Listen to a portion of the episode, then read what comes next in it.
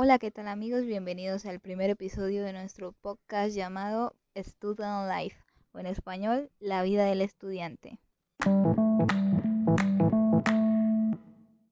Mi nombre es Yasmin Daniela Riascos y en esta oportunidad estaré con mis compañeras Valeria Potes, Aura Gamboa, Wendy Valencia y Pablo Oliveros, hablando de un tema muy importante, el aprendizaje cooperativo y el aprendizaje colaborativo. Todos los estudiantes a nivel mundial en algún momento de su proceso educativo han realizado trabajos en grupo para desarrollar el aprendizaje cooperativo y el aprendizaje colaborativo. Para unos es una maravilla esta técnica que utilizan los maestros para hacer que sus alumnos se relacionen entre sí y aprendan en conjunto cosas nuevas. Para otros es una tortura y no ven la hora de que acabe, ¿cierto? Bueno, para ponerlos un poco más en contexto, mi compañera Valeria les dirá el concepto de aprendizaje cooperativo y el concepto de aprendizaje colaborativo. Presten atención.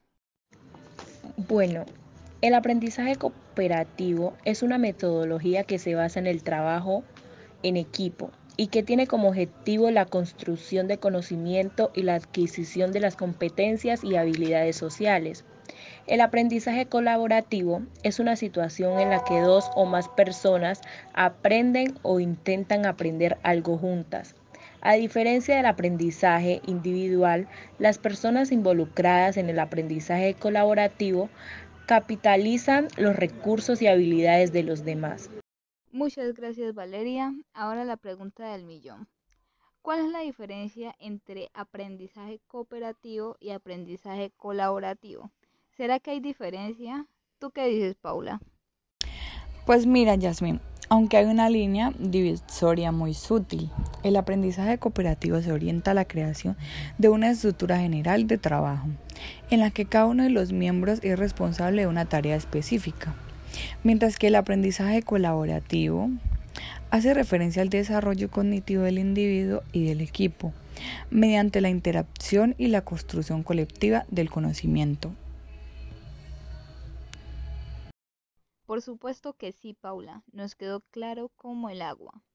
Ahora vamos a resolver dos preguntas que surgieron cuando inició por primera vez las clases virtuales a nivel mundial debido al COVID-19. Primera pregunta, ¿cómo será el trabajo en grupo en la virtualidad?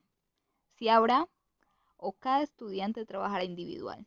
Ahora, ¿tú qué piensas de esto?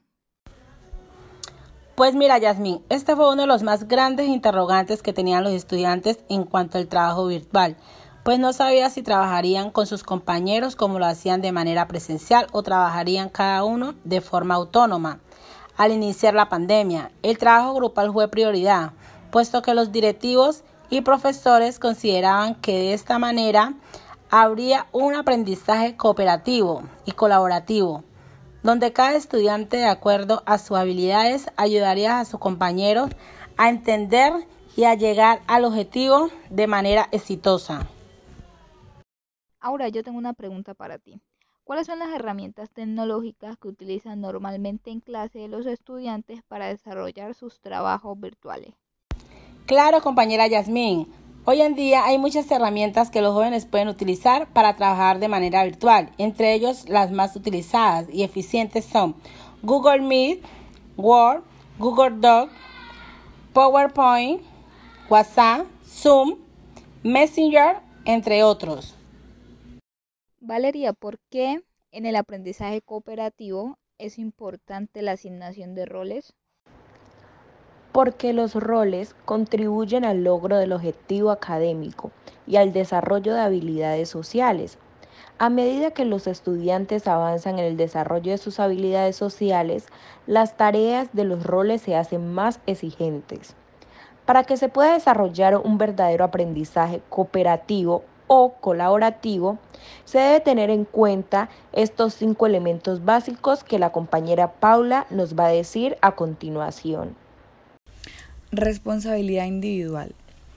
Todos los miembros son responsables de su desempeño individual dentro del grupo. Interdependencia positiva. Los miembros del grupo deben depender los unos de los otros para lograr la meta común. Habilidades de colaboración. Habilidades necesarias para que el grupo funcione en forma efectiva como el trabajo en equipo, el liderazgo y la solución de conflicto. Interacción promotora. Los principios del grupo interactúan para desarrollar relaciones interpersonales y establecer estrategias efectivas de aprendizaje. Proceso del grupo. El grupo reflexiona en forma periódica, evalúa su funcionamiento y efectúa los cambios necesarios para incrementar su efectividad. Ahora vamos con nuestra segunda y última pregunta. ¿Será más difícil el aprendizaje cooperativo y el aprendizaje colaborativo de forma virtual o será igual? Esa pregunta nos la va a responder mi compañera Wendy. Por supuesto que no será más difícil el aprendizaje cooperativo y el aprendizaje colaborativo de forma virtual. Es cuestión de mayor compromiso y esfuerzo de cada participante. Al trabajar cada persona desde su casa, los tiempos de participación no siempre están sincronizados. Para ello, se sugiere establecer un plan de trabajo con las tareas a realizar y un cronograma de tiempos. El respeto en el trato es esencial para sostener el trabajo virtual. Muchas gracias Wendy. Ya para concluir nuestro episodio del día de hoy, les voy a decir ventajas y desventajas del aprendizaje cooperativo y el aprendizaje colaborativo. Bueno, una de las ventajas de estos dos aprendizajes es que se incrementa la motivación y las interacciones. Los alumnos colaboran y aprenden unos del otro, equilibrando el ritmo del trabajo en un ambiente general de autosuperación. Segunda, los estudiantes están motivados a dar lo mejor de sí para contribuir al éxito del equipo. Tercero, fomenta el autoaprendizaje, ya que los alumnos seleccionan la información y crean sus propios contenidos. Cuarto, procede entornos educativos que favorecen el interés y la implicación. Desventaja del aprendizaje cooperativo y el aprendizaje colaborativo sería, primero, la falta de individualidad. Segundo, la toma de decisiones lentas, pues hasta que todos o la mayoría de los miembros del equipo no estén de acuerdo con una decisión, no se puede tomar. Tercero, no sentirse cómodo. No siempre los estudiantes forman su equipo con libre albedrío. Algunos profesores forman los equipos como ellos lo desean para su asignatura sin tener en cuenta que pueden haber estudiantes que no tienen química con sus equipos de trabajo y otros que se les dificulta por su timidez o personalidad. Muchas gracias por escuchar nuestro episodio hasta el final. Confiamos en que haya aprendido muchas cosas nuevas desde ese tema que tratamos hoy. Y esperemos que les guste. Hasta el próximo episodio.